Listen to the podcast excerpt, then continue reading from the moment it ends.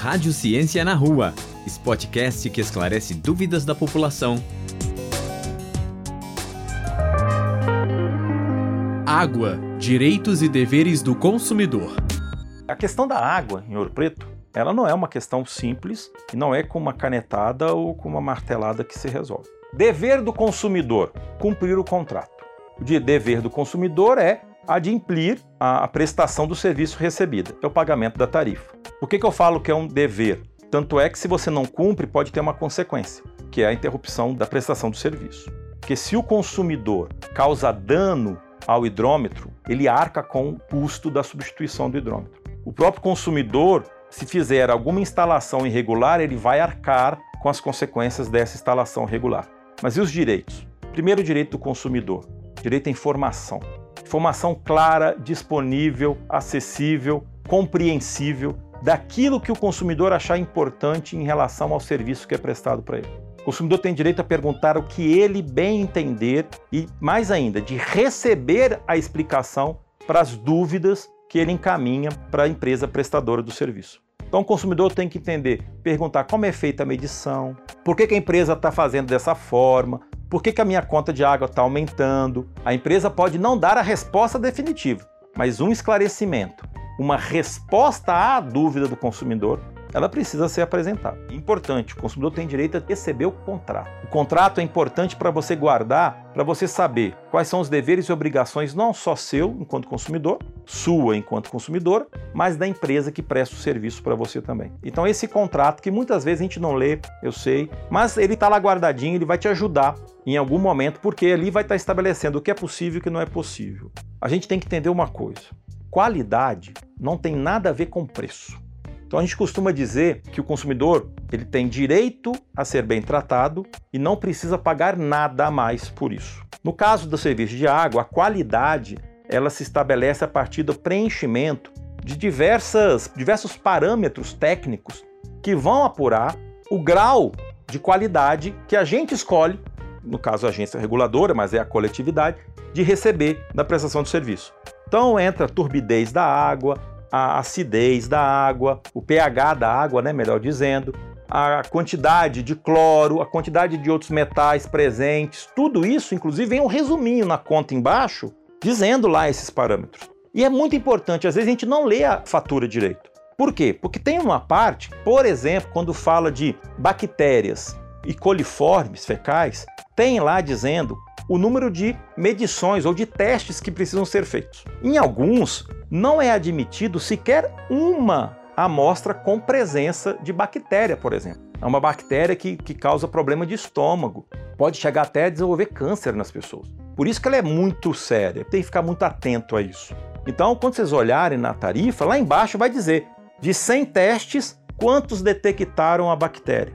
Não significa que foi da sua casa mas significa que dos 100 testes feitos em todo o sistema, está tendo indicação que em algum deles está tendo a bactéria. A gente precisa perguntar é, essa água está chegando para as pessoas? Ou essa água está recebendo devido tratamento para matar a bactéria? Essa é informação é importante para o consumidor.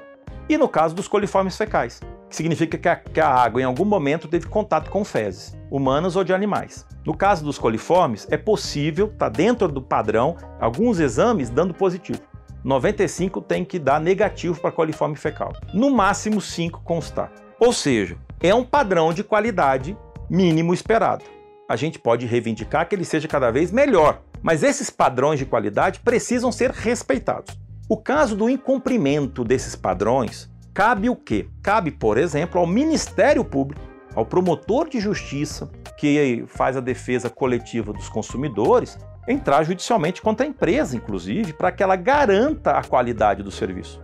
Porque individualmente a gente não vai saber se o que chegou para a gente na nossa casa é aquela medida ou é aquela amostra contaminada. Então a gente não vai saber, não tem como a gente saber. É muito importante que a população, inclusive, vá até o Ministério Público e faça suas denúncias. Porque individualmente é muito difícil a gente lutar com grandes empresas, mas o Ministério Público está aí para fazer a defesa da coletividade. Então eu acho muito importante. Por quê? Porque se está acontecendo um problema com um consumidor, está acontecendo com vários. Então já não é mais um problema individual. Então essa é uma medida importante. A qualidade do serviço. A qualidade é algo que a gente tem direito, seja pagando tarifa social, seja pagando uma tarifa exorbitante ou quando mesmo seja executado pelo poder público. Independentemente, nós temos direito à água potável. E a água só é potável se ela estiver dentro desses padrões de qualidade. Além disso, nós temos direito de participação. Isso é muito, muito importante. Participação na construção das políticas envolvendo a água, participação dos conselhos, seja conselho de meio ambiente, onde vai falar também do aspecto da água, seja junto ao, ao Conselho Municipal de Direito do Consumidor que temos em Ouro Preto, ocupar esses espaços para participarmos da construção coletiva, democrática, daquilo que a gente compreende que deve ser o melhor possível relacionado ao serviço de água em nossa cidade. Então, são alguns direitos, são, existem vários direitos, por exemplo, de ser notificado com 30 dias de antecedência do corte da água. Então, ninguém pode ser surpreendido numa segunda de manhã que vai ter corte da água por falta de pagamento. Só vai ser possível se 30 dias antes essa pessoa foi notificada. Pode ser na própria conta. A água chegou turva, nem precisa estar barrenta, já é muito mais grave. Mas ela está fosca, já é um problema. Ela pode, ela deve, ela precisa entrar em contato com a empresa e fazer a sua reclamação. Anota o número de protocolo, ok? Anota o número de protocolo. A empresa precisa dar uma resposta ao consumidor do porquê da água estar tá daquele jeito.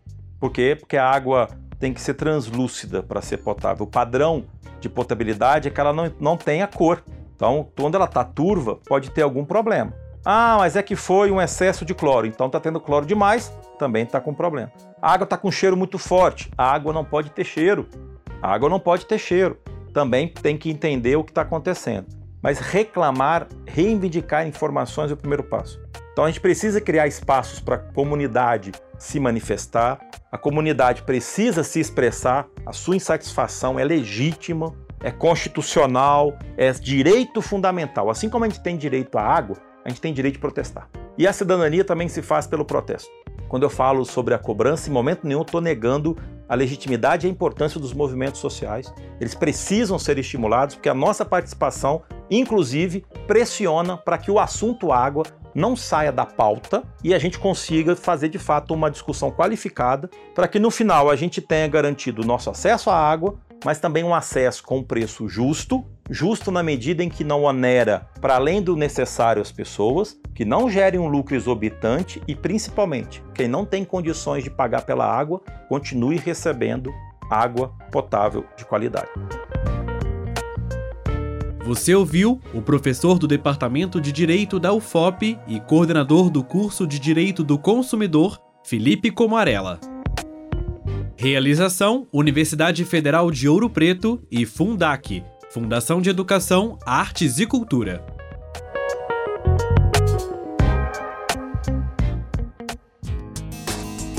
Rádio Ciência na Rua, Spotcast que esclarece dúvidas da população. Uma produção Rádio FOP FM. Realização Universidade Federal de Ouro Preto e Fundação de Educação, Artes e Cultura.